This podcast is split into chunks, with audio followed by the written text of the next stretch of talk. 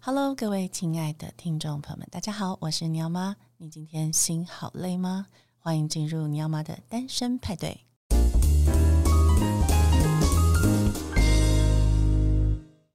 今天邀请到的超级大来宾是我想邀请很久的星星码头职能治疗所的负责人思凡，让我们掌声欢迎思凡。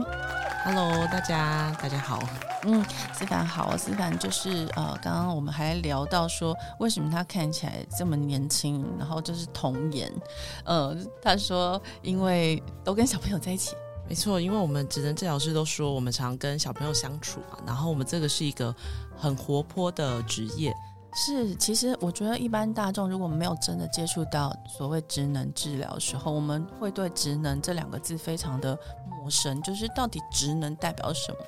对，这是一个我们常被人家问到的问题。职能治疗的话，我们的目的就是希望说，要借由一些呃有目的性的活动，嗯，然后让我们的人们呢，可以好好的回归他一般社会的生活。嗯那有很多层面啦，比方对说像是生理的层面，对嗯那有些人他是可能脊髓损伤啊，是，或者是中风啊，对，哦，或者是车祸啊，或者对是烧伤啊，嗯，哦，那像这样子的患者呢，就会到复健科对，寻求一些呃生理方面的协助。嗯那或者是有一些是小儿的领域，嗯，哦，嗯像是复健科有些小朋友就是自闭症啊，或是 ADHD 啊，那他可能有一些动作发展上面的一些问题。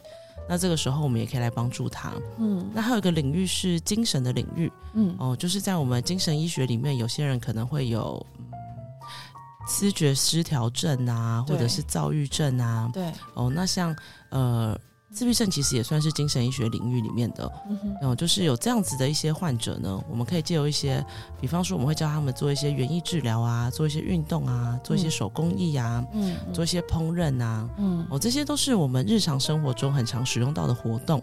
哦，用这样的方式呢，来训练他们，呃，可以嗯、回归一些他们的技能。嗯，那这样的话，他们就可以重新的回归到他们的社会中，这样子。听起来真的是治疗师要会好多东西耶，你刚刚讲好多哦、 的确是，所以其实吼、做我们职能治疗的人，通常都会发展出一些第二专长。真的，你会艺术治疗、园艺治疗、各种治疗，哎，对对对，比如说有些人他很喜欢烹嗯饪，他就会一直教呃病人做做面包。哦所以我一些同学，他到后来可能甚至他就决定他要去开面包 店，类似像这样子的也好酷哦会有。对，或者是很喜欢园艺治疗，像我很喜欢园艺治疗，嗯那我也会。其实我另外一个身份是做花艺啦，哇，好棒！对自己有做一个花艺的小品牌这样子。对，所赶以快其实讲一下，让我们追起来。哦，可是现在比较没有在运作、欸 因为最近开锁比较忙一些些这样子。其实啊，这个星星码头呢，呃，思思凡之前其实是在别的医院，对不对？对，那个我在呃，我是高雄医学大学毕业的嘛，对，那之后到台大去念研究所对。那在台大念研究所的时候呢，那个时候呃，其实就很想要做自闭症相关的东西。是，然后那时候跟到了很好的老师，嗯，嗯，就是高淑芬医师。是，对，那他高医师呢，他是我们台湾自闭症界一个算是很重要的人物啦。嗯嗯，对，那呃，高医师他在自闭症啊、ADHD 就是过动症这部分呢对，其实就是呃有做很多很专业的研究，还有一是些临床的介入这样子。哦，他是我看你写，就是他是全世界首屈一指的专家，不止台湾，对不对？对对对对对，因为呃高老师他的产量非常的丰富，你是说期刊吗？对对对，没错，他呃因为他呃老师是一个很有热情的人，哦，然后他就而且非常的叫什么啊广纳英才嘛，就是 非常的愿意接收一些学生向他求助这样子。哦，对，所以老师的研究生啊，研究团队其实是非常多人的，对，然后老师对每个学生都是很细心的照顾。哇，真的不容易，其对实真的不容易，因为他还他也有临床嘛，对，那还要教学嘛，对对对，其实非常忙哎、对还要发表自己的期刊，没错。然后，所以我们都会说她是高妈妈，就很像妈妈一样的在照顾大 家。那老师对他的患者其实也是一样啦，真的是有那种事必由亲的那种心情。对。对，所以他的患者也都很很信赖他这样子我。相信，而且其实这类型患者好像对医生会有比较特别的一种依赖关系，对不对？哦我们会这样的确称呼吗？依赖吗？嗯，对， 依依附关系依附嗯也是啦，对，就是我们之间的、呃、算是怎么讲，我们都会说我们要跟患者建立关系，对对，因为像是我们做自闭症啊，或是雅思族群吼，对这个类型哦，他们有一个特质就是他们很忠实，对，如果他认定你的话，那他就会很相信你。没错，对，所以其实像呃，我们做儿心的，不管是医师啊，或是治疗师，嗯其实都是从小朋友很小，然后会带到他很大。像是我现在有一些个案，他可能呃从国高中到现在可能要大学，可能先要进入社会了这样子。嗯对他们对我们会有一个很高的信任的关系。嗯嗯、其实呃，我刚刚看了一下思凡，嗯、应该说思凡在大四实习的时候就对自闭症产生兴趣了。这点其实我蛮好奇的，就是那时候是什么样一个关键的经历让你遇到了自闭症？哦，这个这其实是一个很有意思的议题。就我刚刚提到说，精神科其实是有很多的呃很多诊断的人会在里面要接受一些治疗的服务嘛。对，那我那个时候大四实习是去台大精神科，是然后在呃精神科有分成几种病房啦，一种是急性病房，一种是日间，然后接下来就是慢性。嗯那台大有的话就是有急性跟日间，嗯急性病房的话是，呃，我们会看到，比如说路上那种嗯呃、自言自语的啊，或是呃精神状况很嗨的啊，是很浮躁的那种，他就嗯需要进入急性病房、嗯去进行进行一些比较紧急的治疗。嗯哼那如果他的状况比较缓解，会进入日间。嗯日间病房有点像是那种成人的日托中心，哦就是要给他们呃，比方说，哎，你这个患者白天就来日间病房进行一些有意义的活动。嗯哼那在这个日间病房，我们在实习的过程中呢，呃，除了思觉失调症啊，嗯或是躁郁症，或是忧郁症这些嗯患者之外，嗯我看到的是一些成人的自闭症的患者。是当然，这些患者他要进入日间病房，他可能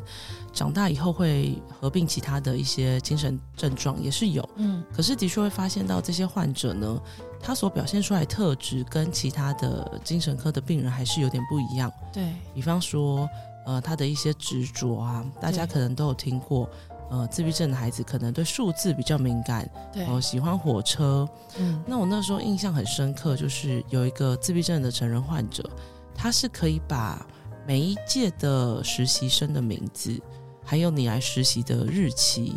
都记得非常的清楚。对，所以比方说，我有一次在实习后过几年，在路上遇到他，我跟他打招呼，他就说：“哎、我记得你是呃二零几几年，然后几月几号到几月几号在台大精神实习的陈思凡老师。”对，所以就会发现哇，他们呃怎么说就很很神奇，嗯会让你会想要了解说这个族群它发生了什么事情。是对，那另外就是，呃，我也想看的是他们从小到大他们的一个生长的脉络、一个轨迹，对因为大家可能现在普遍上对于自闭症的理解，嗯可能还是比较偏向小小孩，对对吧？就是小时候他有一些状况，有点是可爱。是对，那因为我做的是精神科啦，对如果做如果是在复健科看到的话，目前政府的资源大概都是给六岁之前，哦就是早疗阶段嘛。哦对，我这们样现在都说早疗很重要。对所以我们在早疗阶段投入了很大量的人力跟经费。对，那可是以复健科来说，因为其实政府啊或者是治疗师的量能有限，对他可能到进小学或是至少一二年级嗯哦，在医院端的治疗他就必须要停止了，诊所端可能可以到小六。嗯对，那可是我发现到的是，也是我在实习的经验，嗯发现到的是这些人他们在长大之后，嗯呃，比如说我们刚刚感觉起来就是从国中到成人这个阶段，他发生了什么事情，对那他真的就不需要协助了吗？还是需要啦对，嗯所以这就是我嗯那个时候进研究所，还有包含后面做临床，会很想要去做的一个部分。嗯嗯怎么好像大家对自闭症的了解比较偏向就是小时候嗯对，然后包含我们现在治疗师、嗯呃做一些粉砖啊，或是卫教文章，我们都会特别去强调他们小时候我们可以做什么事情。嗯但是他们到青少年阶段，其实会出现一些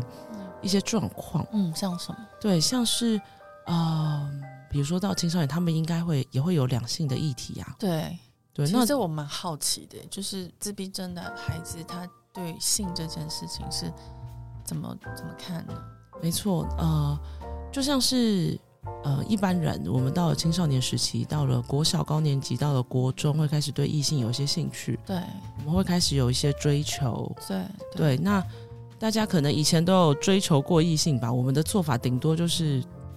在远方欣赏他，跟他说说话 写情书啦，写情送书，送吃的巧克力，对，或是就是我们会慢慢接近嘛，对不对？对我们就是总不可能直接走过去跟他说我喜欢他嘛，嗯，比较除少，除非那个很漫画啦，或是除非对我们很壁确咚认，了 对，就是我们很确认说我们有那个化学反应 chemistry，嘛，对对。可是我们自闭症孩子很可爱，他们是哦很直接的一群人。嗯，我常会说他们是很 pure 的族群是，很纯洁。真 的，我喜欢，我就一定会让你知道。他就会，比如说我有一个孩子吼，他就是，呃，老师就跟妈妈说，请他不要再这么热烈的追求那个男生啊。她是一个女孩，哦，妈妈就说：“哎、其实你喜欢，怎么会大家都知道？因为她一整天上课都盯着那个男同学看，好可爱哦，对，就是看到人家 心里发毛， 就一一直看，一直看，一整天都这样，视线一直在追踪他。或者是我有另外一个女孩子是，她很希望那个男生喜欢她，可是她的做法就是每天去那个男生的旁边跟他说。”你是不是很喜欢班上最漂亮的那个女生？你是不是喜欢另外那个人？你都不喜欢我？哇，听起来有点心疼，没错，所以常常有时候跟他们讲一讲，会觉得嗯，我很理解你在做什么事情，嗯但是很明显会发现他们社会化不足啊。嗯，我们想象一个国中的女生，她对一直给人家看，一直是去给人家问说你是不是喜欢那个班花，每天照三餐去问，这个我们应该是绝对不会这样做啦。男生应该会心很累，对， 那更麻烦的是吼，现在有一些男孩子比较温和，他不会直接去拒绝 对，我们的小朋友，是，呃，可是自闭症的孩子是，你不给我明确的拒绝，我会不知道，对对对，所以这个很麻烦哦。嗯就是家长啊，或是治疗师啊，会跟对那个女生说，哎，你要从种种迹象，你要练习去判断嗯，他喜不喜欢你，嗯他想不想跟你当朋友。嗯嗯可是他就会说，可是他就还是有让我接近他、啊，他就嗯还是有跟我讲话、啊，嗯嗯嗯，对他会不太懂那种。嗯不明确的拒绝我，知道，可是我想问的是说如果这些男孩子他们知道这个女孩子是有一些特质，嗯，他们是不是会觉得他如果直接拒绝的话，对方不知道会有什么样的反应，所以他们可能就冷处理？呃，根据我们的经验吼，现在的情况，他们、嗯应该说现在特殊生很多，非常还是就是我我感觉那个，首先刚刚那个圣理说的这个对状况，他必须要建立在他知道他是特殊生嘛。是那现在根据我们在跟学校合作的经验，每个班其实特殊生或是有点特殊的孩子是蛮多的。真的蛮多的，我哦并并不是说人类在进化上遇到什么困难，我觉得通常像我们这样的精神医学的发展，其实有一部分是来自于大众对于这些疾病的认知有进步，啊，对，他们知道这样子是需要帮助的孩子是，以前就是坏孩子的啦。或者就是调皮捣蛋、麻烦的孩子，对对对，以前在我们还在比较小的时候，老师就会说，爸妈就会说他很坏啊，就不对听老师讲话啊。对，会很难故意带啊啦，对，对，那现在其实比较知道这些是嗯需要帮助的孩子。嗯，那有些老师会有技巧啦，让对大家知道说这个孩子需要帮助。是所以，呃，刚那个情况有点微妙，对那个男生可能知道他是特殊特殊需求的孩子，也可能不知道啦对，。也可能，对，不过我觉得孩子还是孩子啊，比较单纯。对，我觉得他们其实不会想那么多、欸，不会觉得说他是特殊的同学，所以我要怎么样。嗯，嗯通常会不认真，直接当面拒绝，通常是，嗯好，通常是善意的表现啦，嗯就是、或者是他不知道怎么拒绝，因为其实别忘了那些同学他们也是青少年，嗯嗯，其实每个人不要说特殊生，每个人在青少年时期一定会出现那种戳戳的是追求的举动，对，可是，呃，我们跟自闭症的孩子不一样的地方在于，嗯，我们会社会化。对，社会化就是一种 try and error 的过程嘛，是就是我这样做，然后我做错，重来，或者是他不理我，对，那我就好，那我下次不应该盯着他，因为他好像会有点不理我。哦，虽然就算他没有跟我说不能盯着我，可是我会知道我好像不要这样做会比较好。对，但是这些孩子他很困扰，就是他这个部分的学习是比较弱的。嗯，其实我比较想先，因为我其实刚刚思凡在讲的时候，我已经脑中有很多部电电影或是影剧作品想要讲了，但是我觉得我们先请思凡用很专业的方式跟听众朋友们先定义，呃，雅斯伯格。跟这个自闭症它的特质到底有哪些？因为我觉得大家很多人哦会抱着一种哦幻想或者是盼望说长大就好了，对，没但错。是是会好吗？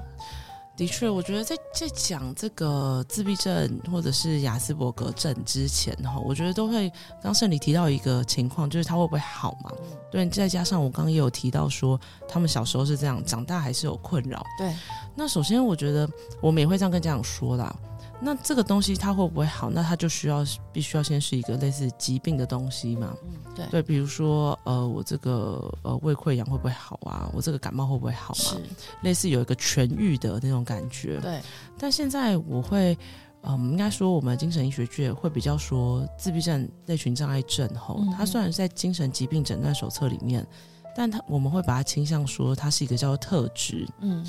那特质这个东西吼。它比较不像是感冒那种全有全无，我有感冒或是我没有感冒。对，特质可以把它认识成是一种很强烈的个性。是，对，那所以个性这个东西就没有什么好或不好啊。我举例来说，假设哦，我小时候是一个很暴躁的人，对，呃，骨子里就是很冲动。对，那我长大慢慢呃长大的过程中，我可能学习到不要这么冲动，不要这么暴躁。嗯，那所以我现在在生气的时候，我可能会用一种大众比较可以接受的方式，比如说用说的，嗯嗯，但是我骨子里还是那个。呃，相较于内向文静的人来讲，我还是属于比较冲动、比较嗯外向那种人，只是我的外在表现嗯，我做了调整。对，所以呃，就像家长会说做这个治疗到底有没有用，我会说他不会有什么根除不根除，嗯，这个我们可以把它想成这个孩子他的个性就是就是这样，对，但是他可以把它调整成一个比较圆融好了，这样讲比较好理解，他可以调整成一个比较圆融、嗯。比较可以跟大家相处的气质，嗯，嗯就是说让大家比较舒服啦，对，也让他自己比对较对，舒他服，自己舒服，然后我们也舒服嘛。对对对，没错，所以我们会跟家长说这个是一个长期陪伴的过程。嗯，所以其实这个部分，其实像我们治疗所就需要花蛮多的精力在跟家长沟通这一块。嗯对，因为家长有时候会觉得，哇，这个是什么终身啊？听起来我们都会觉得有点像不治之症的那种感觉。对，我说这个没有什么，就是他的个性就是这样，是，我们学着跟他相处，他也对学着跟世界相处。对，就是我觉得那个东西一旦那个模式建立起来之后，对大家而言都是轻松的。你对只要对知道对怎么跟他讲话，或他喜欢一个 pattern，他就喜欢这个 SOP，对，就不要随便改他。对对对，没错。其实大家就很轻松，对不对？没错，没错，没错。 所以其实其实也的确有蛮多家长长大之后发现抓到那个相处的方式，对，对，因为这些孩子他很照就是他的规则嘛，是，对是对对，没错那，我想问的是，因为我早期听到的说法是，呃，这雅斯伯格这种呃特质，它是要大一点才能送去嗯嗯嗯，呃叫什么检查嘛，就是七岁以后。哦，诊断啊，或对者是诊断对，评然后估鉴对对定对，之七岁类以的，前好像太小了，没办法。那可是我觉得很多家长现在就是也是焦虑嘛，他们嗯可能觉得自己的孩子有一些不一样，或是他他不懂为什么他那样。嗯，那就很想要早点知道说，所以为什么早疗很多人去，是因为大家都一直觉得自己孩子可能是不是有点什么问题，然后我们对及早发现、及早治疗嘛，然后嗯可以矫正他。之后他小上小学以后一路在嗯、呃是这个教育的环境里面，他可以不要被霸凌啊，或者是跟同学可以友善相处啊等等。所以你自己是怎么看说，嗯、我们要怎么去发现他们？因为家长一定是第一个嘛，对他会发，或是学校老师，他可能是第一个发现，哎，这个孩子有一些不一样。对那我这个不一样是什么？对，呃，通常哦，刚是你讲到七七岁真的是有点晚哎、哎，真的吗？通常的话，哈，我们会说他大概在三岁。嗯我我们以前我还在大学的时候，在学的时候，我们会说三岁是一个切分点啊。 嗯呃，主要的原因是因为自闭症它有一个类型的自闭症患者，他会有语言发展的迟缓，哦所以我们以前会说，哎、你如果到三岁前你还没有发展出一些有意义的句子，嗯或是你还没有办法有跟我们用口语沟通，哦，那你真的是可能有一些状况。可是现在随着，因为刚刚讲到我们精神医学，它是一个很活的医学，对我们的知识不断的在演化，对因为透过研究者跟临床的人，我对们不断的去吸收他们，呃，去观察他们的表现，嗯所以我们这个学科我们有演进了。我们现在发现的是，在更早一点，两岁或两岁之前，如果他是一个很典型的孩子的话，嗯嗯是有办法被发现。比方说，呃，如果小小年纪孩子最常被听到就是不看人啊，对人家叫他他不回应对啊，，这很普遍。对，就是呃，不过这边稍微讲一下，就是有有时候有些长辈吼会感觉不出来，有几个原因啦，因为这些孩子他本来就跟人家建立关系会有些困难，其中是一个诊断标准就是这个嘛，对，建立关系困难哦，我们可以把自闭症孩子想成极端值，他有可能很黏他的主要照顾者，会他也有可能一点都不黏，就是我常会说他就像神爱世人一样，我爱我的爸妈就像我爱着隔壁邻居那样的感觉。这就是为什么有时候年纪大一点的长辈会不会发现，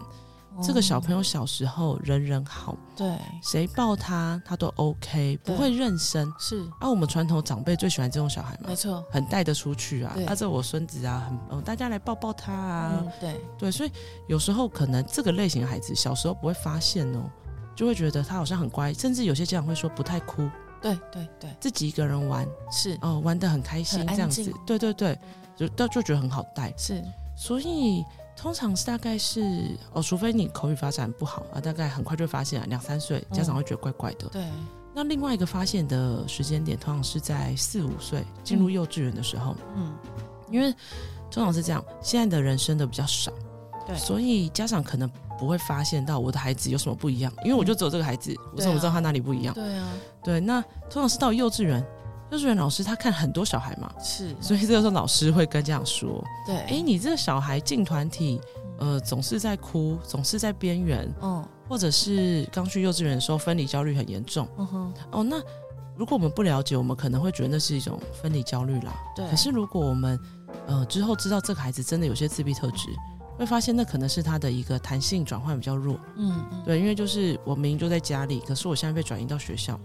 对，所以在这个转移的过程中，那种环境的转换带给他的不自在感，也会让他在幼稚园门口大哭。哦可是以前你看这个，以前我们就不会知道，对想说这个小孩去幼稚园一直哭，好像是正常的啦，就是小朋友对分离就会哭嘛我。们都会以为是分离焦虑嘛，对然后跟妈妈分开，没有分开过是这么久。可是如果我们之后知道他是自闭症之后，我们再去寻他的那个轨迹，嗯就会发现，哎，没有，那可能是情境转换上的困难哦。对，不是分离焦虑了，对不对？对，可能不一定是分离焦是虑。他跟他自己没有讲好说，我现在要面对的是我离开我家，然后我要去新的学校了。哦，没有跟自己讲好。我想一下要怎么他 讲、啊没有说，服自己这件事情，应该说他没有做好准备。对他没准备好没。错，对，所以我们通常会跟家长说，你要提前的告知。有有，我其实后来就是跟我儿子都，我我也是去台大嘛，然后我完全了解之后，呃，就知道说好，那就是所有事情都要先给他一个 picture，对，不管是真的 picture 还是最好是有真的照 片。没错，影片，我跟他说我们今天要去哪里，然后会看到这些东西，然后会有，比如说有我的朋友，我就会告诉他有谁谁谁，然后如果他没见过，我会把他们的 Facebook 全部拉出来给他看，说就是这个人。哇你很认真哎，我没觉得办这法样很好哎。没办法，因为不这样的话，他在当当场他，比如说我好了，嗯他会如果我在路上突然遇到他，我儿子哦，嗯亲生儿子哦， 他会一副我是不存在的，是他不会跟我对话，也不会眼神跟我对，他就觉得你是一个路人。是，我我也是很多次之后我才发现这件事情，然后我就说你是不是觉得在这个地方妈妈突然出现了，嗯嗯嗯，你没有想到，对，在那个情境出现了不该出现的人，对，或者这个时间点妈妈不应该在这里，或是对对我没有对预料这件事情，然后他就 skip，对、对，他就当我不存在。嗯啊那你那时候会不会很受伤啊一？开始会觉得其实我还好，我只觉得奇怪，嗯我只觉得说他怎么了？嗯嗯，为什么假装没有看到我？因为他是很镇定嘛，然后我都觉得他是假装没有看到我这样。对，后来发现并不是哦，因为很多次了，然后我就慢慢知道说，嗯，应该这个是因为他没有准备好的状的状况，我跑出来，对对，那他就他就他就没有把我输入嘛，就这样，对，对对对，哇，这边我想要稍微提一个，就是呃，不晓得是你有没有听过，就是一开始吼，应该说自闭症我们都还是持续的在找寻它所谓的病因啊，是现在还是不晓得，那对只是现在的科学让我们知道，找不到病因的，一律先朝基因那边去想嘛。因为我们对开始做一些抽血的检查，是那高医师也持续有在做这件事情。可是吼，这个自闭症它大概是在一九四零年代的时候，对，嗯、就是 Leo Kanner 嗯这个医师跟雅斯伯格医师，嗯，哦，在一九四零年代陆续提出。对那那个时候我们只是发现到说有一群这样的孩子，对可是我们不知道原因是什么。对，所以在一九五零到一九六零年代吧，那个时候出现一个冰箱家长理论这样子哦，这个有点有趣。嗯这个东西就是因为那时候不知道为什么这群孩子会不理人，嗯嗯所以我们就会觉得说，快我们会先从现象学环境去想，嗯，对。是不是你的教养出了什么？是我问跟你题说，当时我很挫折，就是孩子发生一些事情哦，在对在呃学校，我真的觉得我是最我是最烂的家长，我是对坏妈妈，嗯，我怎么会没有教好我的小孩？对，我不是这样教你的啊、我很多我问过他这件事情，我说妈妈是这样教你的吗？我说妈妈从来没有教你这样，为什么你会这样？对，我那时候极度挫折，所以在台大的那个 report 里面写了很多关于按摩的压力，说按摩压力过大。是那可是因为因为我们不知道原因啦，对对，所以而且你刚刚提的，是，就真的也感谢是你的分享哈，嗯就是因为那个时候就是有发现到说，啊、这些这些孩子的他们的家长好像都比较忙碌，或者是他们的妈妈好像都有出去工作，嗯嗯所以他们觉得他们应该是因为这样子就疏于照顾这样子。嗯不过其实这个我们可以需要，其实常常有时候在做我们精神医学的时候，需要回溯到那个历史发展、啊。对我们必须去想的是，一九五零年代那个时候我们世界发生了什么事？二战之后嘛，嗯对然，后开始有很多的产业开始复苏，是女权开始兴起，是女生开始也要出去工作啊没错之类的，所以那个时候女生的角色正在进行一个转换。对对，所以那个时候，呃，有一些女生，呃，其实我觉得这个时候也是两两极，嗯高知识分子的女生会开始想做一些事，没错，或者是家里经济比较状况状况比较差的家庭，女生也需要出去工作贴补家用。自闭症它本来就是一种极端的特质，嗯本来就容易出现在这样想哈，比较极端的基因上面，嗯就特别聪明的，嗯嗯，基因特别的优秀的，或者是社会定位没有这么好的，对，这个其实是很常见的情况哦。所以其实它是要从基因学去进行一个解释，是但是那个时候的人不知道，嗯他们只看到这些母亲都出去工作了，哦嗯。所以只是一个刚好 match 在一起。嗯可是我听起来，我会觉得像这样子的研究方向对女性也不是很公平啦。对，所以这个学说在十年内就消失 了。嗯，很好，对，就觉得嗯，这个怪怪的吧真，的好像不是这样子的吧不？平等 没错，没错，没错。所以那个时候，这个这个学说就消失了。是对对对，所以刚刚是你讲到在学校小朋友不跟您打招呼这一点，就让我想到说，那个时代的家长曾经经历过一段煎熬，就是也不被大众所理解，觉得你的小孩会这样，就是因为你没有花时间照顾他。嗯，你的小孩才会尤变尤其成这是样子妈妈没有时间照顾他，对不对？没错，这个女生的角色其实真的是蛮辛苦的。是啊，为什么不说爸爸没有时间照顾他，啊对不对？没错 然，后针对我们，然后你刚刚提到这个冰箱理论哦是，那可能听众朋友们也是第一次听哦，可以再麻烦思凡再稍微讲解一下。哎，不过其实刚刚那就是哦哦，大刚刚部那分就的那内一容。那一件那对一因为整段吗？对对对，因为因为因为那个因为那个内容，它就只是一个当初的人的推测嘛。哦，就是女性去工作了这件事情。作为女性啊、可能好啦，我有点冰箱妈妈、冰箱家长， 哦，对，可能爸爸也有一点吧。可是我印象中，其实妈妈的部分比比较多，比重应该是占的比较多一些些真的。的，这我觉得还好，现在社会比较少上这样子的一个评价了。我们已经台湾啦，已经很习惯就是双薪家庭了啦。对全职妈妈反而大家会觉得她辛苦，对对对，没 很多错女性其实是很想出去工作的。的确是，其实我们通常也都会在我们治疗所，我也我也会鼓励妈妈，如果是全职妈妈，然后她压力很大，嗯，嗯呃如果是很开心的全职妈妈，做的自己调试的很好，我觉得那没有什么问题。但是如果有些全职妈妈就是自己没有调试过来，然后因为比如说，就像刚刚盛你说的，不被一些嗯、路人就算了，有些人是不被亲朋好友对谅解，对呃你都已经全职顾他，这个孩子对怎么还这样？对，那其实妈妈是很容易会往那个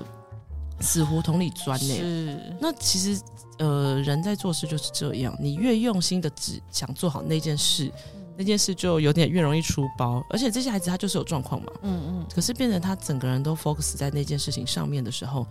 妈妈的状况会变差，嗯精神状况啊之类的，就像刚刚是你说的，可能真的我们上面就会写说按摩很焦虑之类的，嗯压力很 大，对，所以其实有时候我们反而会建议妈妈说，请你去做一些照顾小孩之外的事情，哦，但是我觉得很多妈妈真的放不下、哎，就是对，放不下孩子，她觉得担心啊我。是觉得我这孩子需要特别的照顾是，我就需要给他大量的照顾。是是是，大量的在她陪陪伴她，对，对，可是其实因为我们做儿心，就会发现到家长啊，他的角色占的太重要了。嗯，所以其实像我们治疗所哈，我们做的是一个小时的治疗课程，对，后面有半个小时的嗯，家长的讲解。哦那其实最简单的说，我们的课是一个半小时。是那呃，讲一下鉴宝的时间给大家参考。好鉴宝时间大概是半个小时。哦，差不多，要做完治疗嗯跟家长的喂教。所以其实那个，我我们不不会说健保不好，嗯应该说健保的设计本来就是为了要给最多人可以接使收用，到这个医疗服务，对所以他追求的是量嘛，嗯不是品质，嗯，嗯品质做到可以就可以了这样子。对，对，但是这些孩子他是很需要家长一起来协助啦，所以我们治疗所时间才会是这么完整。后嗯，面半个小时家长喂教，其实某部分来讲也是家长的个别治疗、 个别 咨询。我觉得这个家长部分好重要、哎，这样对，他回去才知道怎么继续你没们错治，疗所所提供孩子的一些嗯方式，对，而且其实我们花了很多的时间是在进行他心理上的疏通啦。对，很多家长一来吼，就如果刚开始接触治疗，就会说，呃，那那要怎么样才可以让他不要生气？那要怎么样才可以让他不要一直固着想要玩那个玩具？嗯嗯呃，要怎么样他才可以跟别人交朋友？嗯其实家长一开始看到都会是那个那叫什么，很表很浅表，面的问题也可想以要说解是决后端的问题，那已经是最后端对的对事情了。对，那我们会教家长的是，没有，我们一定要看前端，对他为什么会想要玩这个玩具，是他为什么没办法跟别人交朋友，是动机嗯还是技能，对还是有动机有技能但是不熟练？对我们会带家长去看这些地方，然后我们会告诉家长说，我们需要有耐心，对，我们会很认真去告诉家长说，他其实有进步，嗯进步在哪里？嗯嗯哦嗯嗯之前都不看人，今天看人我五秒，而且看了两次五秒，哦，其实这样子是有进步的。有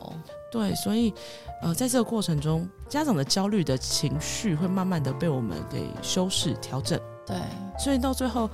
会跟我们长期合作的家长会发现，除了孩子状态变好，家长的状态其实也会有很明显的改变。我相信啊，对，一来都很焦虑啊，对然后每堂课问十个问题啊，嗯这样。嗯嗯到后面有些家长已经可以谈笑风生了，说啊，对啊，他那天又这样子了啊，嗯没关系，跟同学吵架，对现在会吵架，很棒。吵架其实很难，很难啊，我们有些自闭症孩子是不会跟人家吵架的，一定的啊，因为吵架有个点在于我们必须说同一件事，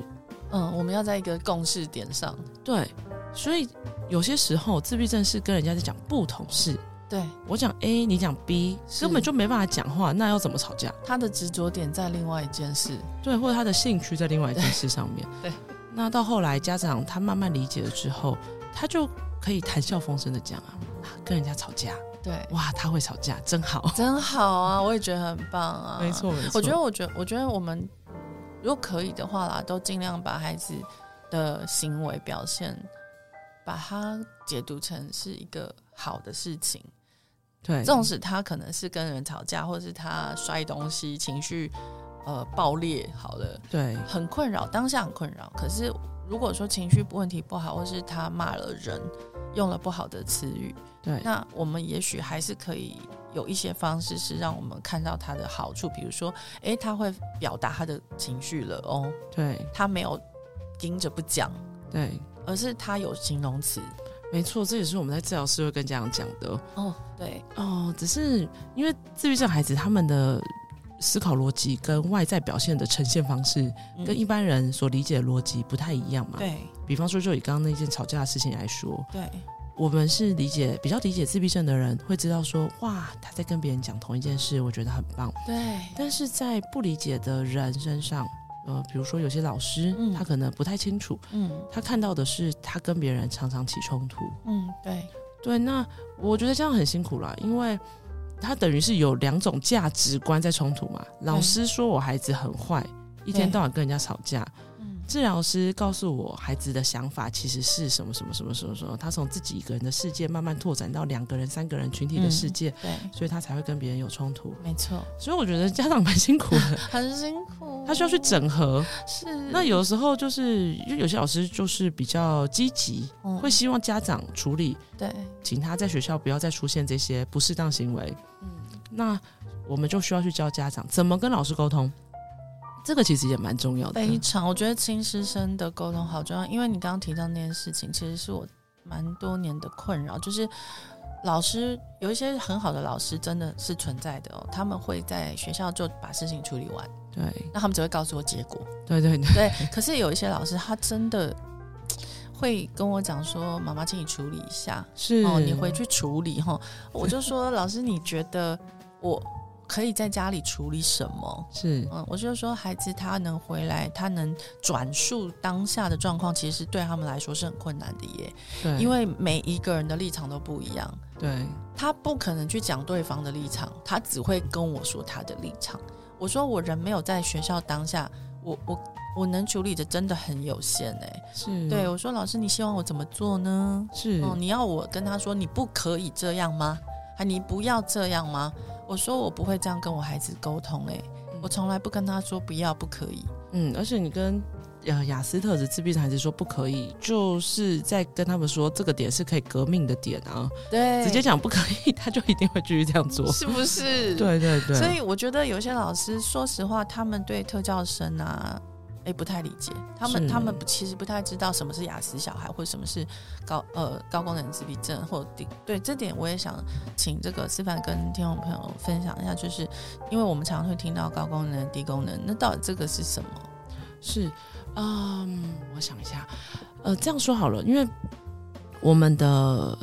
精神疾病诊断后，嗯我们是持续的有在演化变革的嘛。对现在我们使用的是《精神疾病诊断手册》第五版，对 DSM Five。对，那以前的版本叫 DSM Four。嗯那这两个版本中间，其实我们做了一个改变哦。嗯，以前在 DSM Four 的时候，我们是有自闭症，就是 autism，嗯，然后雅斯伯格症，对，哦，然后呃，可能还有 PDD、NOS，就是一些各式，我们可以把它想成是各式各样功能的自闭症相关的患者这嗯样嗯子，嗯嗯，然后它是各个自己独立的一个疾病诊断别。对，在 DSM Five 的时候，我们把它用了一个叫做自闭症类群障碍症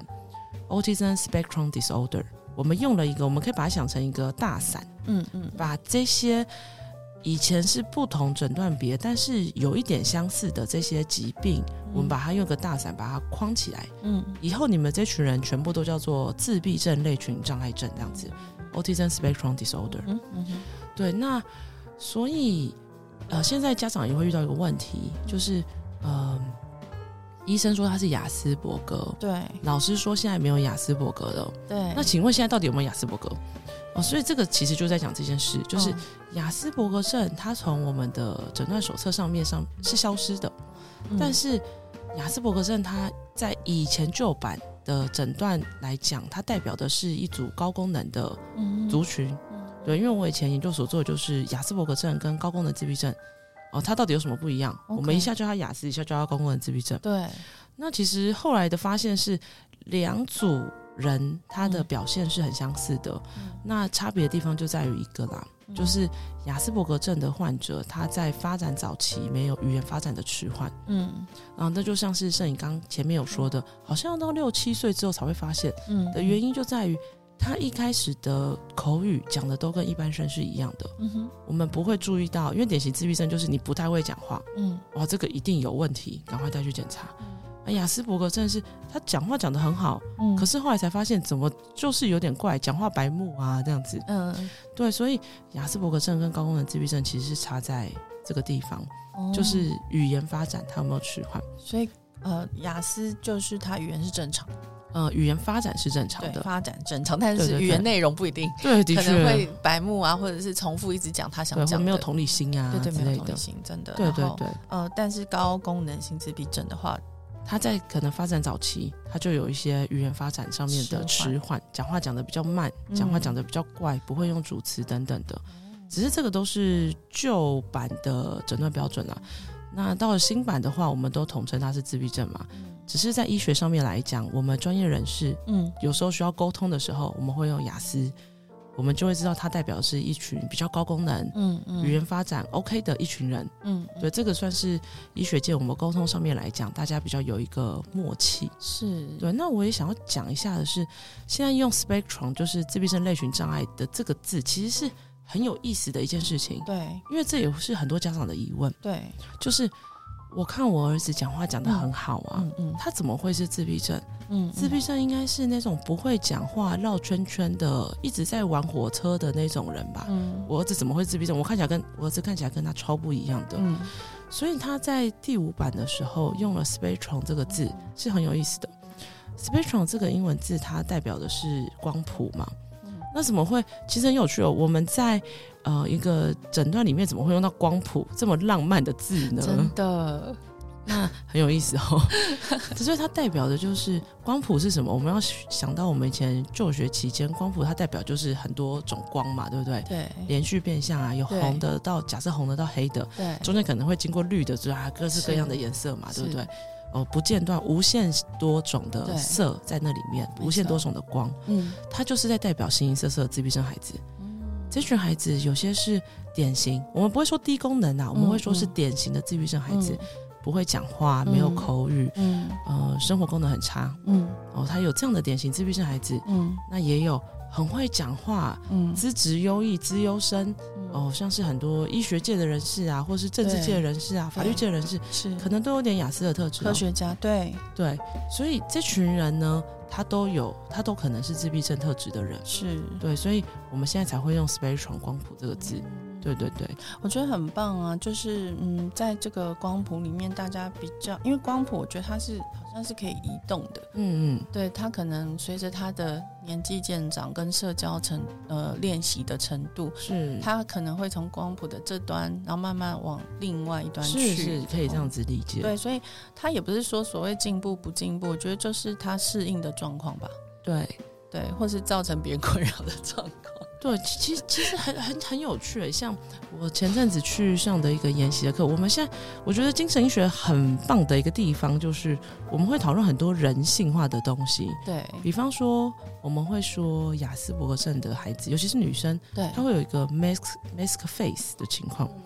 mask face 就是呃，她学到那个技能，对呃，但是她其实不是，她是一个算是呃虚伪的，嗯嗯嗯，她是一个假扮他是的。个人设，对比方说，我比如说刚刚我一进录音室会跟您打招呼嘛，对那为什么要打招呼？这其实也没什么，就是我觉得我们彼此之间要有一个交流嘛，很对自然。对但可能雅斯伯格症的人，他不理，他没有办法感受到那种人与人之间那种情感的流动，嗯但他会学到，对我应该要跟你打招呼对，因为这好像是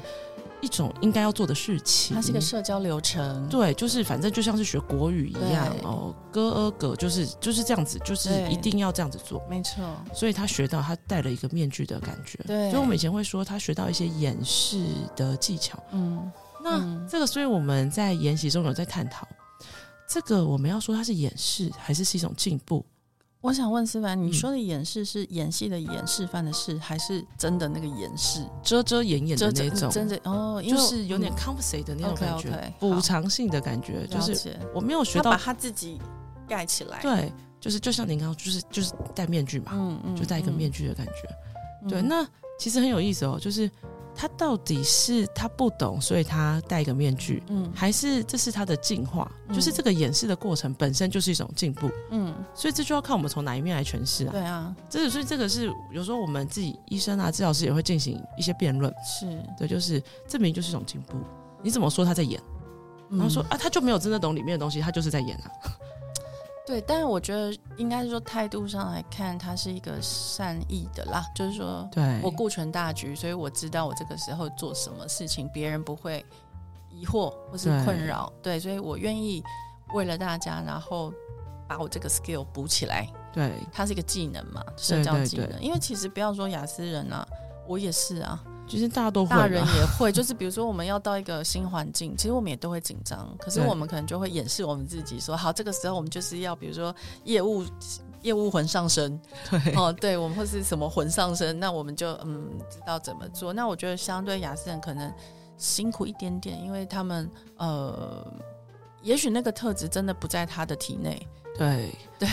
因为他们就比较同理心比较弱嘛 真。的，对对对真，的，真的，有时候候我们会说他很像是，因为家长有时候会困惑，我都叫他要跟人家打招呼，嗯，可是早上的时候经过管理员就要跟管理员打招呼，啊，为什么晚上经过就不打招呼？对，因为你只有说早上要打招呼啊，你没有说对早上、晚上，或是无论什么时候看到管理员都要打招呼。没错没错，所以家长会很困惑，想说啊，不是都说，我说你要说清楚一点啦。没错，跟雅思人真的要讲超清楚，我超知道怎么跟他们讲话。你会跟他，真的哦比如说，，嗯、你说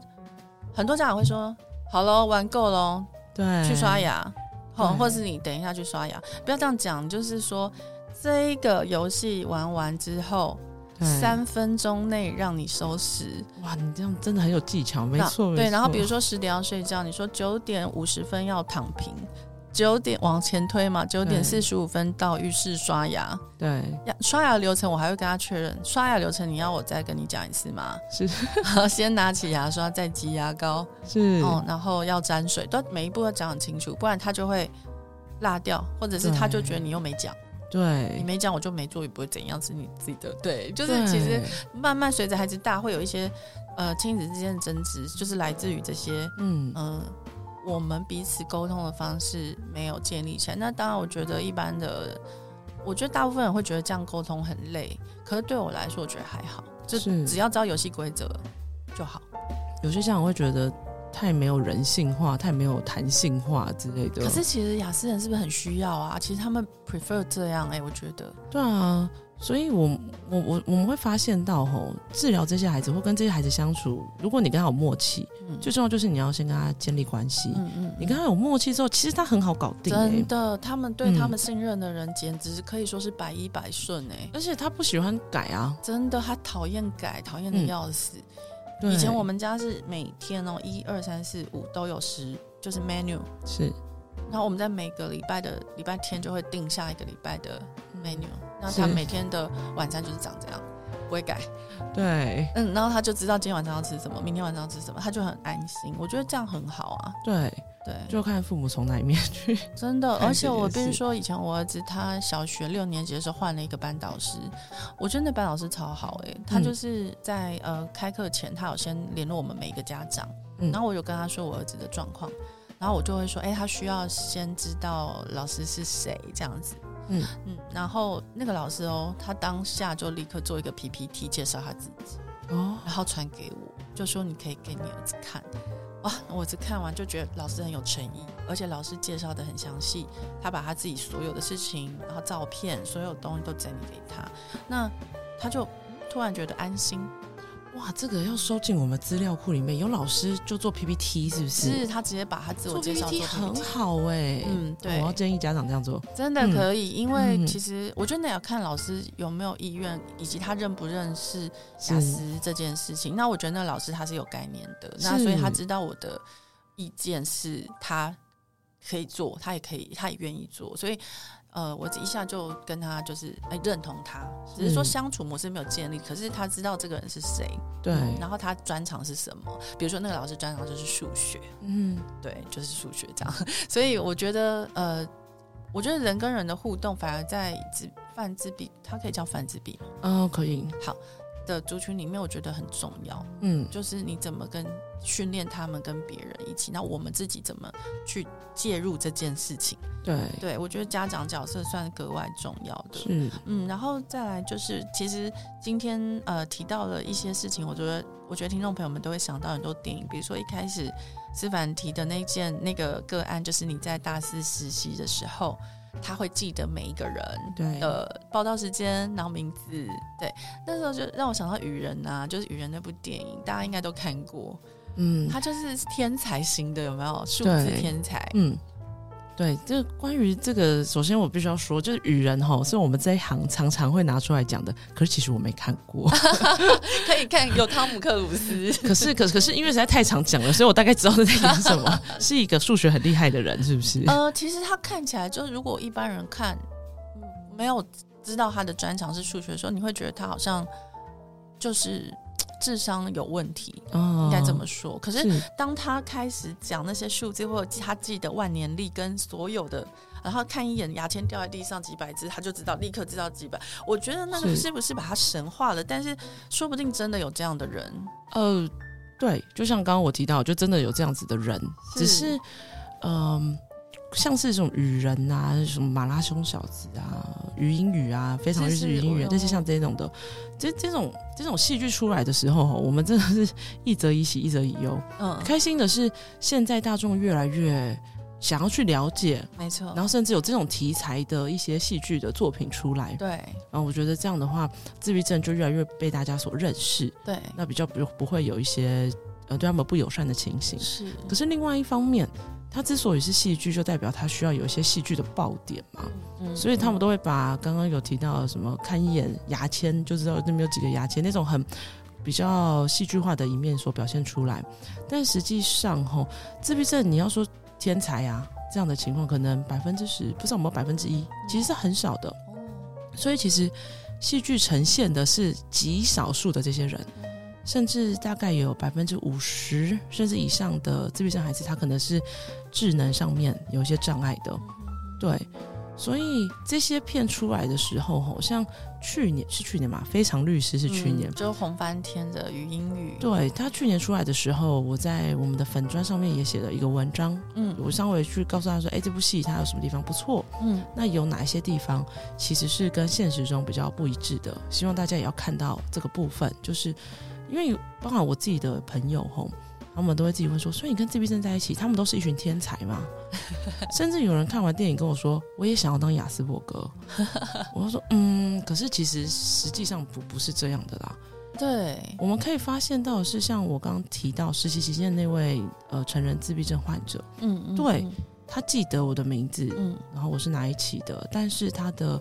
自我照护、self 嗯 care 的能力其实很差，所以他们没有生活自理能力啊，因为可以理解啊，因为他花了太多时间嘛，嗯他喜欢的东西他就一直钻，对，嗯他花太多时间在处理这些事了，是是所以一个人的时间是有限的，一个人的对脑力也是有限的没。错，我花这么多时间在背每个实习生的名字，嗯对，那他怎么会有其他时间去照顾他生活其他层面？对，对，所以这才是他们现实中会遇到的状况。嗯太想做他的这件事情，以至于其他部分反而遭受到阻碍了。嗯嗯嗯，对对对，像语音语，他因为我觉得呃，比如说 Rain Man 愚人，他的眼睛几乎没有办法跟别人对上，对，我然后语音语他有时候可以，嗯哼哼，嗯嗯，然后再来，最近有一个浪漫速成版，里面呃，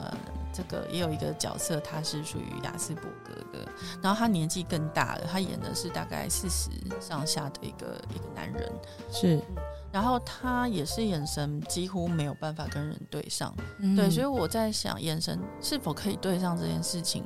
嗯呃，他的这个是否可以作为我们评断的一个标准呢？哦，这是一个很好的问题耶，应该这样说好了。眼神如果一直没有跟我们对上，对，那他可能有自闭症特质的可能性很大，嗯嗯嗯，呃，因为他就排斥与人眼神接触嘛。对，呃，其实有问过他们啊，因对为我们可以这样想好了，就是，嗯，他们会觉得说，哦，他们没有办法一次处理太多事情，对，所以，比如说我们现在在录音室对话，是，我眼睛要看着你，对。然后我要讲话，没错，其实我已经同时处理很多事了。是那他们常常跟我们讲话的时候不看人的眼睛，是因为他要认真跟我们讲话，哦，所以这就是一个他们经常他们所表现出来的样子会让人家误会。嗯你有没有认真在跟我讲话？嗯我有认真在跟你讲话，嗯他就是太认真，所以他没办法看你。哦，原来对，因是为我这样看你的话，我就还要就就看不懂啊，因他为要不是读你的表情，可是他读对不懂他读不懂对，所以这些讯息对他来讲干扰讯息啊。哦，所以就是专心讲话就好了。原来是这样，所以如果他眼神一直都没有什么看人，嗯那他可能有一些自闭症特质。对但是反过来说，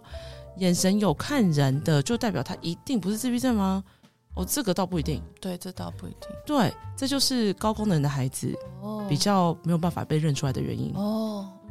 那尤其是老师，是有些老师会不理解。对，我以前带过自闭症，对，他都不看人，也不跟人家讲话。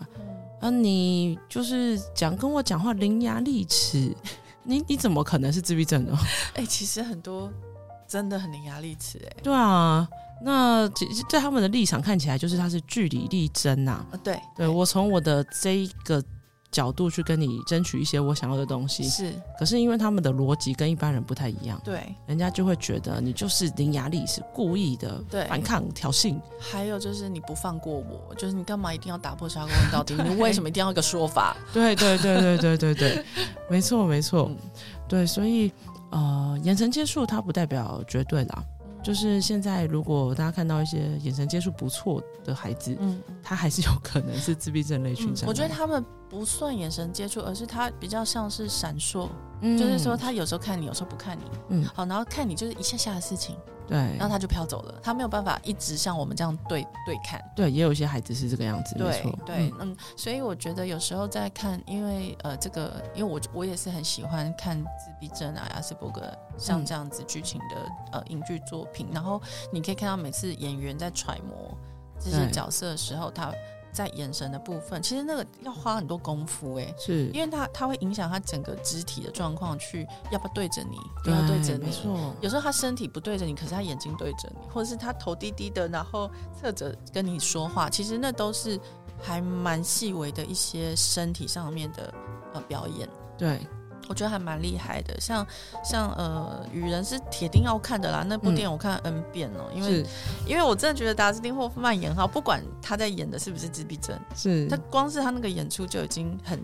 让人嗯，而且我觉得他演出一点是，因为他那个里面的年纪也很大了。嗯，那可是他的弟弟跟他相处一阵子之后，对他就产生了一种，我觉得有那种怜爱的感觉，嗯，因为，他很像小孩，嗯，就算他已经四十了，他还是很像小孩，你会对很想要照顾他。对，嗯，我觉得那个是跟自闭的自闭症的人或是雅斯伯格人相处的一种特别的感情。对，我觉得大部分照顾者都会有这样的感觉。对，是不是？嗯他们是有这种童心，对不对？对，因嗯，对啊，就是呃，我就说嘛，就是很很 pure 的一群人，对很纯洁。对，我真的很，对我觉得用 pure 这个词是我内心觉得最恰当的，最精准的他们是很，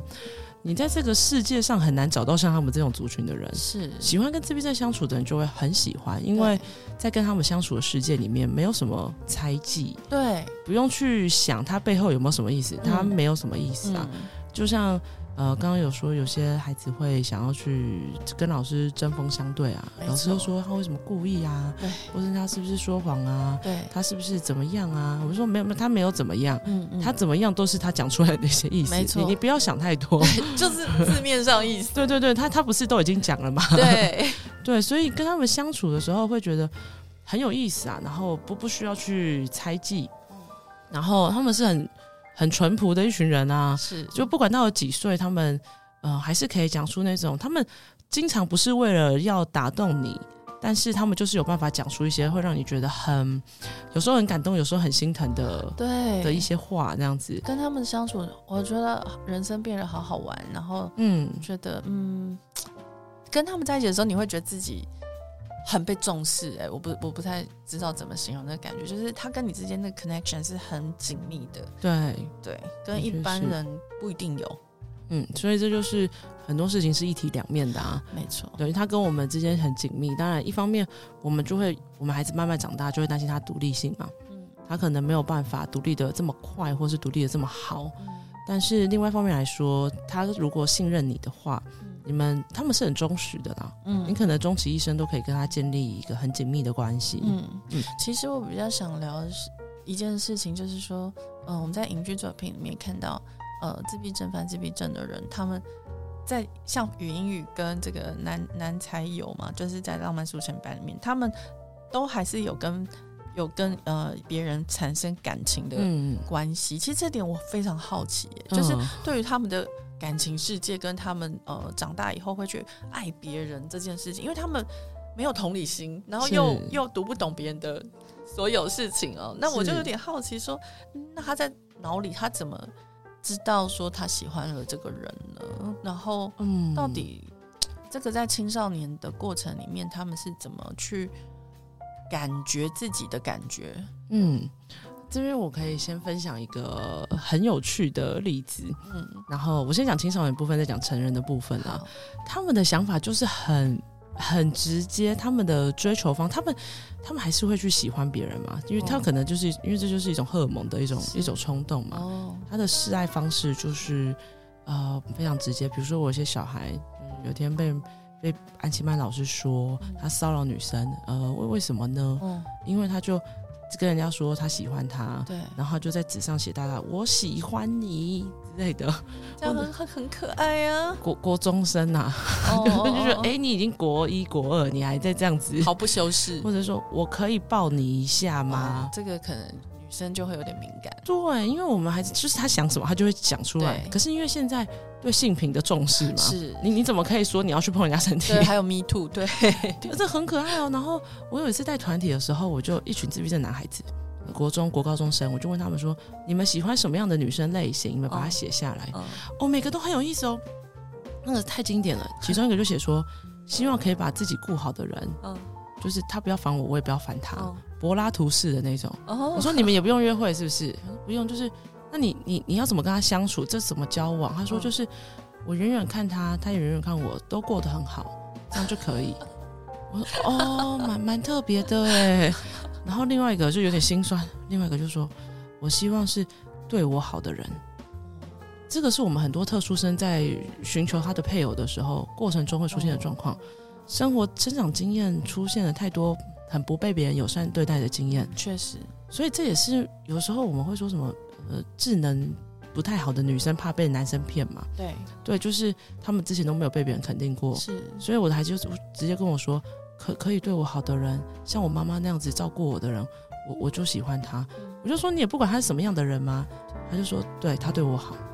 就就可以了。然后说哇，这个很心酸。第三个超好笑，他只写了两个字。啊、这个这个也没有到十八禁啊， 就是他，我觉得他很直接，他就说他就直接写两个，他们就写胸大。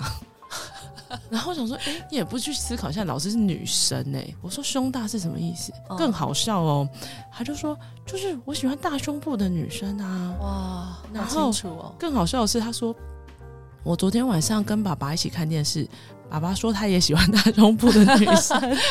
double check 了，然后我想说，哦，好，那我知道。真直接更惨的是，爸爸下课来接他，嗯，他还跟爸爸 confirm 确认这件事。爸爸，你还跟陈老师说你也喜欢大胸部的女生，对 不好对？典型哦，然后爸爸就哦，超尴尬的，他说超尴尬啊，不是啦，没有啦，你怎么这样子说？ 对， 然后这个时候呢，雅思人他就不懂为什么爸爸要否认了，对，不过因为好像那个爸爸已经被我教好了啦，爸爸就说、嗯啊，好了，那个没有啦，哈，就爸，嗯要爸爸以前就会俩拱，就是嗯，一定讲会有的没因为的没，面子嘛， 对对，好可所以爱他们喜欢人，所以你就是喜欢怎么样的女生？嗯我觉得刚好刚刚那个活动的例子给我们看到很多情况，还有他们的示爱的方法，完全没有在顾虑 别人的感受，听众的感受。对，人家说什么你不尴尬，尴尬就是别人尴尬的。，对啊，对，当下他一点都不尴尬，我非常尴 尬。对，是，我觉得他们确实有这个这个这个困难啊。但我觉得他们，呃，如果说智商智力是 OK 的，其实对如果我们有一直反复提醒对他们，是会改善的啦。对，而且透过一些影影视作品、读本啊，就是一些小说类的、故事类的绘本，其实他们也可以从里面得到蛮多资讯说，哦，原来这个情境我可以怎么做？对，没错。对，那这是青少年部分，成人的部分吼，其其实很有意思哎。我们可以去想自闭症这个特质，吼，它可以一直这样子被你可以说传承下来，嗯一定是有它优势的部分嘛。我我们讲其他一些比较寒病的，嗯比如说、呃那个皮肤会白白的那种，那叫什么？嗯嗯嗯，对，那像那样子的嗯白化症，白想起化来症，白化症的话呢，因为我们已经知道他们有一些比较脆弱的地方，嗯，那我们在择偶的时候，我们会自己有一些考虑嘛。对，可是自闭症，对他明明就会出现这么多事情，他怎么还可以一直一代传一代？对，因为我们要看到的是自闭症，它很有趣，它会有些它优势的部分啊，像是他对人最是很执着。嗯嗯那如果是在研究的部分，嗯，像有些人现在说爱因斯坦，对他可能也是雅斯伯格症嘛，对不对？所以他会有一些，有些人射精定位是不错的，对，哦，像是呃，有些家长吼，通常都是妈妈来，嗯然后他就说，我说，哎、爸爸对孩子的教养态度是怎么样？嗯妈妈通常会说，哎、爸爸也是有一点这个情况哦，嗯哦，爸爸是做什么的？啊，爸爸是妇产科医生这样子。哦我说，哎、妇产科医生呢，很难想象嘛，对不对？自闭症，呃，雅斯伯格症好，高功能的对妇产科医生对，他什么职业嗯？哦，那个门诊门庭若市，为什么呢？因为他的女病患觉得这个医生很 gentleman，哦，很绅士，是不苟言笑，对不会跟人家嘻嘻哈哈，对该说什么就说什么，该做什么就做什么，嗯都给予很专业的意见。是，对，因为也不说废话，之类的，就觉得很好啊，保持着一个很棒的距离。这个医生很专业，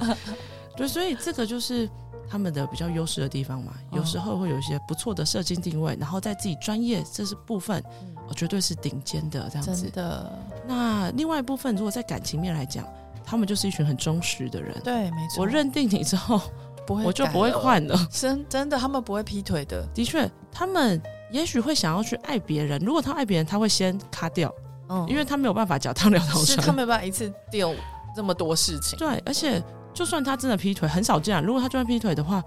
一定也马上被 发现，因为他不会遮遮掩掩。是，对，可是最常见就是他就是从一而终。嗯，我也这么觉得。我觉得很多在婚姻中的男人哦，另一半跟他们相处，常常有抓狂的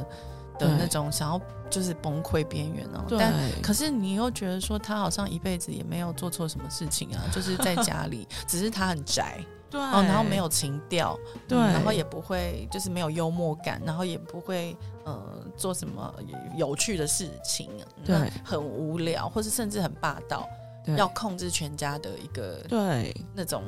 氛围哦，就是你们都要听我的。哦，对，因为我想的就是对的。对其实很多男人在家里有这样的状况，以前嗯可能会被称为大男人，对但是我现在其实回顾了一些我生命中的长辈，嗯我觉得他们不只是大男人诶、我觉得他们都有一些雅思的特质在里面。所以，我们其实接下来又就是要请这个思凡跟我们介绍他今天想要推荐我们的一本很棒的书，叫做今天想为大家推荐的一本书是《我与世界格格不入：哦对成人雅思的觉《醒》，对，没错，成人的雅思觉醒。是其实对我与世界格格不入这个嗯 title 我很喜欢、欸，对因为我也觉得我一直格格不入。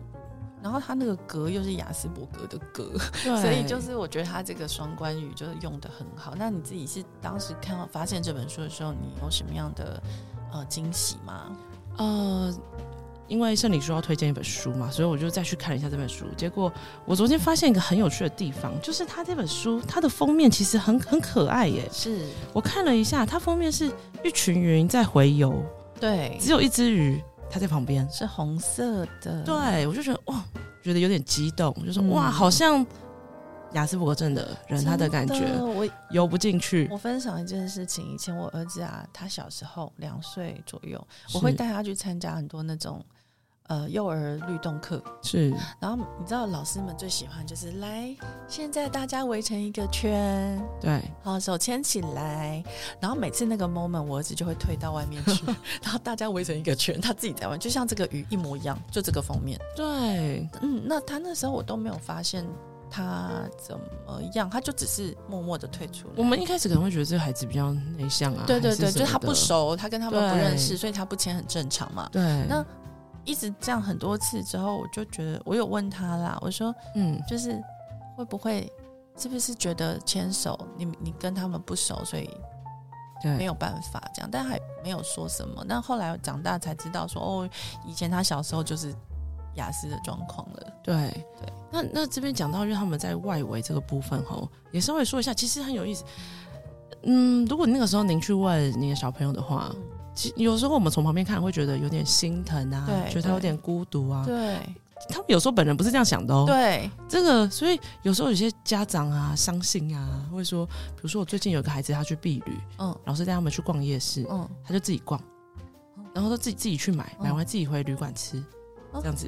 然后我们家长就觉得你都去避旅了，对啊，呃，国高中生去避旅啊，你这样子，这样会不会有点妈妈舍不得嘛，嗯会很干嘛？真的我就说哦，那我跟他确认一下。是他说不会啊，我觉得我就去这样买。我说那你自己很开心吼？他说可以啊，可以，蛮好的、啊。我说那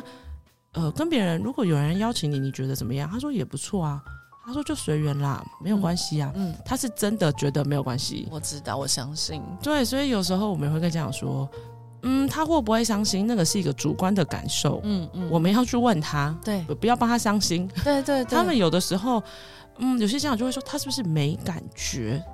我说他有感觉啊，只是他的感觉跟我们的感觉 不一样。对对他的重点不一样，的就像确是，以前那个尼采哲学家。尼嗯对采就说他人就是地狱嘛，他人即地狱。嗯我想尼采肯定有雅思 的啦，很严重。他觉得只要一出去有别人在，他就受不了这样子，是对不对？所以我对觉得有时候对自闭症或雅思的人来说，是，好像也是有那样子的处境哦。对嗯那这本书其实是台湾的作者写的，对对对，这本书哈，我觉得它很棒的地方就是，它是用一个大人的角度，嗯他在告诉我们的是成人的雅斯伯格症患者他经历到的情况，对他跟他伴侣的相处，他跟他是家人的相处，是，他在他职场上对，面临到的一些困难。嗯，对，那这本书的写的方式哈，我我我都会觉得这算小说吗？不就是很欸轻很轻松，那应该算是什么散文？他应该是从他个人的经验来写这本书，然后但对是比较偏散文类型啦，散文类的，对分不享这对？样子，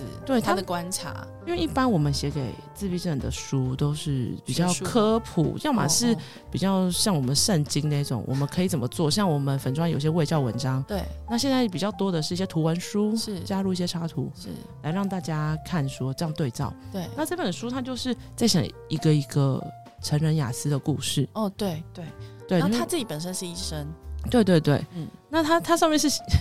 它上面是写说，就现在自闭症的盛行率大概是百分之一，然后它的那个书就是书腰上面写说，可是大概有十分之一的人都有雅思的对他这特样，质，其实他那个数字出来的时候，我当时还蛮惊讶，想说我也是。有点惊讶，老光师哦十个中有一个哎、那其实很多，因为他的意思思应该是说，很多女孩是难以对发现的，就是因为女生本来对就比较内向，对那有时候做事又很伶俐嘛，她可能某些事她真的做得很好，对那家长可能就觉得，哎、我女儿就是比较内向，然后很优秀这样子啊。是哎、这个部分稍微有点小岔题讲一下，没问题因为因为我们刚好前阵子的那个研习是对台大的赖梦泉医师，是也是高医师的得意门生，他是就是在做性别跟自闭症之间的关系。哦，我们以前会觉得啊，女生是不是盛行率比较少对嘛？对，大概现在大概是三到四比一，男生三位、四位，女生一位这样的比例。只是现在近年来的研究慢慢发现到，就像刚刚是你说的，女生她可能会受到一些文化的影响，嗯，她觉得自己好像应该要融入团体里面，对，所以他们就去一些游乐场上面观察。呃，自闭症的男孩、自闭症的女孩，一般的男孩、一般的女孩，自闭症的男孩是最离群所居，对表现最特别的一群人。自闭症女孩的表现没有像自闭症男孩这么夸张，他还是在团体的外围，但是你仔细看，没有一起玩，对，他只是跟他们待在一起，是，所以会发现女生她可能不晓得是文化还是基因，她天生就是会觉得自己应该要再跟群体待在一起一点。哦，所以在这样子，你也可以说掩饰的情况下对，我们更难发现。是，所以现在女生会被带来门诊，对，女生发现的年纪是比较晚的。嗯，对，这相个已信经有数据发现到这件事。哇，有佐证了，就对对了，对对，对他们去看他们各国的资料库，哦他们可以做那个数据的分析我嘛觉。得这是一个非常好的发现呢。，欸 对对对嗯，对，那另外，如果讲到这本书的话，我觉得很适合给觉得自己有点怪怪的成年人去看。所以我看了，我觉得我怪怪的。 我我我觉得看完之后，我觉得尤其是一些对自己的领域有一些想法、嗯执着，对生活特有目标哦的那些人，但是又觉得自己有时候卡卡那些人，我觉得蛮适合去看的。可能嗯看完之后，你就会去了解为什么。我会有的时候不太喜欢跟别人相处，为什嗯么？有的时候我跟别人相处完，我觉得自己被耗竭。对，呃，我我跟很多人聊，他们都有这样的困扰、欸，对，就是觉得能量都耗尽了，然后我要花很久的时间去，就是回回馈我自己的身体，就是让它再醒过来，不对然真的要累死哎、对，或者是为什么我会嗯花这么多时间在我喜欢的这件事情上面？嗯那时间可能多到别人觉得我很奇怪，嗯呃，比如说你干嘛要就是呃喜研究什么火车表嘛，嗯那个是最常见的。其实很对有趣，我发现很多自闭症是铁道迷，对，我不知道可不可以回推回来啦，不不好说。嗯嗯嗯铁道迷是不是自闭症很难说？对对对，对，所以会发现到他们会有这种人家难以理解的热情。真的对，所以很适合那种我觉得我不太被人家理解的人， 是。那或者是也很适合那种我的伴侣不太好让人理 解的人。我觉得这是大宗哎、因为其实我听好多朋友，因为我现在年纪也大了嘛，那其实身边的很多朋友，孩子们也都大了。对那孩子们大的时候，他们就会比较回来看他跟先生的关系，对，然后通常都非常痛苦，嗯嗯嗯， 很难沟通啦。对，就会觉得嗯说、他很想离开这个人哦，嗯对可是可是因为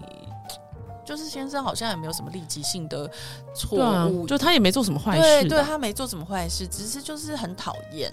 对他们就会这样很讨讲，厌就是很讨厌或很难相处，很难沟通，或是无法沟通，对嗯，然后就把他跟孩子弄得很辛苦，对家里的气氛都很糟糕，然后他就一直想往外跑。其实这种人不在少数哎、是。对，不过，如果是以台湾的历史演进来说，当然不可否认，可能有些人真的是以前就是比较大男人啊呐、嗯所以这嗯个这个当然不是说大人都是雅思啊，对，只是的确回过头去追溯的话，会发现，因为我自己的亲戚里面，我可能也觉得，哎、有几位会不会也是有类似的嗯状况？对那，那位长辈特别不苟言笑啊是之类的，对我觉得可能也有这样的状况。那在书里面有提到嘛，就是我们刚刚提到这个不被理解的痛苦的伴侣，对现在有一个词叫做卡山德拉症候群，哦，对，这个很有意思哎、我觉得它应该不能算是一个多精确的诊断，可是它就是可以来形容这群人，这群什么人，就是不被别人所理解、同理的自闭症的伴侣，或者对是自闭症的亲人。是为什么会说他们痛苦呢？其中一个原因可能在于说，因为这本书它的对象就是比较就是雅斯伯格症嘛，比较嗯高功能的，对所以他在讨论的就不会是低口语表现的，是那些生活有障碍的人。是，这些高功能的人，如果他可以把自己打理好的话，吼，对，他通常会有一个不错的社经定位，哎是，因为他很他在这个领域，他自己的专业领域很执着，对所以通常可以有不错的发展。对，啊，因为他又钟情嗯顾家，嗯呃，等一下，顾家跟他们可能不一定，可能是回到家里很喜欢回家，跟顾家但是喜欢可能不一样。固定在家里，不是对对顾家对对对，他们真的蛮喜欢固定在家，对对对固定在对，家里，所以呃，不了解他们状态的外人来看，就会觉得这样的男生有什么不好？去哪里找啊？赚钱会拿回家，他也都在家，对对，其实我自己爸爸就是这样，是他一辈子都是这样。然后，可是我觉得，身为他的伴侣或是他的女儿，对我必须说，有时候是确实有很大的年份哦，比如说是三十年的时间，是我可能都不理解为什么爸爸是这样。是会有点辛苦吧？嗯，就是，但他是一个很好的爸爸，啊是他就是下班就回家，是然后我从来没有看过他的朋友， 是没有过。是、嗯，然后就是没有任何他的朋友来我们家做过，真的哦对，然后嗯、呃他就是一直在工作、读书、做研究，然后嗯到现在都还是这样，退休了还是依然每天每天每天的行程都不变。哇他可以固定在他的房间的椅子上一整天，三餐都在那里解决，没有出来。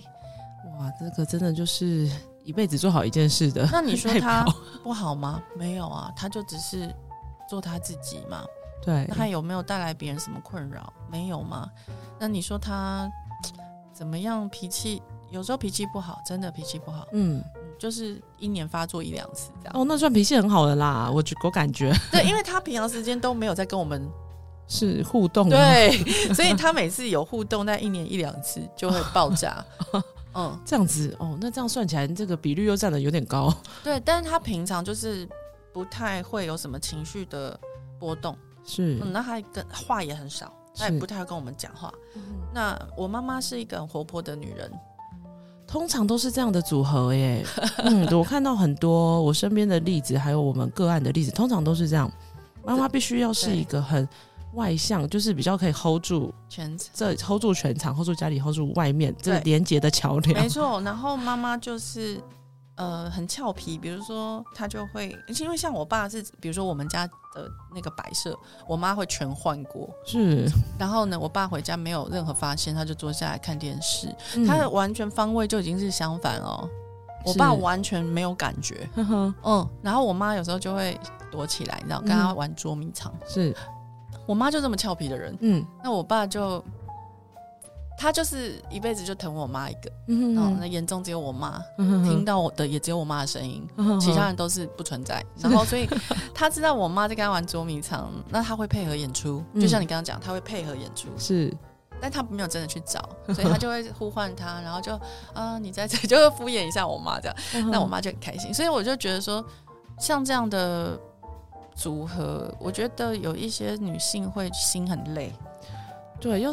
对，像像您刚刚说没有朋友这一点，有些妈妈真的很可爱，因为有时候我们跟家长熟了，就会说，哎，那你觉得爸爸有点雅思特质，那你当初为什么会想要跟他在一起嘛？对就像刚刚你有问这个问题，就对到底是为什么嘛？为什么嘛？然后妈妈她她她就说，哦，因为我在交往初期觉得这个男生哦帅帅的，可是他都没有什么。不会接特别去交什么女生朋友，对，她觉得这个男生是可靠的。真的，然后她说结婚之后发现他何止没有女生朋友，他是没有朋友。嗯，对，我说这误会了，这样子是，你知道我后来到这几年，我才问过我爸妈这件事，我就说，呃，我问我爸说你是怎么追我妈的，因为我想说 对这种个性是怎对么啊追嘛，对，啊对，然后他就跟我说我没有追啊，她就是我老 婆，这是我爸讲过最浪漫的话，这个是霸气总裁超型，霸是不气，是，他就说她就是我老婆。嗯所以他们从幼稚园认识，然哇，后到现在都没有分开，所以我就觉得很了不起，这也太强了吧！真的真的。所以就是你说他不浪漫吗？但他行为很浪漫啊，对对你就是他的所有跟 forever。对，对，所以我其实雅雅思人或者是自闭的人，我我因为我觉得我爸应该是有，只是他没有对，去诊断啦，因就为是其实很多人他来诊断也诊断不出来啦。有时候有些家长问我们，我就说，如果你要去申请一些学校的什么什么身份，资我源嗯觉得不一定可以过哦，因为他们就是有一点点怪怪的这样子，嗯嗯可是又有。没有到障碍的程度。那你觉得说你们的这个呃服务是直接去，然后你们那边就是可以直接诊断的，对不对？呃，以现在的法律来说，需要先到医院，哦然后就是医生他需要做一个诊断或者做一个评估。嗯，那医生我们都会说，精神科是一个团队的概念，对，每个团队里面的成员有我们自己的武器，医生就是开药，嗯治疗师就是做行为治疗，嗯嗯所以这是可以相辅相成的。嗯，对对对所以先去大医院拿诊断书之后，再到你们的治疗所对，再到我们治疗所。后续的这对个各种治疗跟就是职能治疗这样子。对对对，只是有些家长因为他会不理解嘛，有的对时候他会想说，我想要先问问看，因为就不知道从什么地方下手，对，一样可以呃私讯我们粉砖啊，问一是下。是那因为有些人真的对这个流程是不太理解，会确迷实茫，可以问一下我们，我们会稍微帮他呃判断一下现在可以怎么做。对，因为粉砖应该也是思凡在处理嘛，对对对， 辛苦，所以大家呢，如果对整个星星码头所有的服务项目跟这个到底有在做哪一些职能治疗有兴趣的话，都可以去星星码头，呃，去按个赞追踪，然后有什么问题可以直接私讯私凡。那当然也很欢迎在这一集呃给我评分、订阅、留言喽，然后也欢迎德内。那今天节目就到这边，谢谢思凡，希望有机会再请思凡来聊呃呃过动症，好的，谢谢，谢谢思凡，拜拜谢喽，谢，拜拜。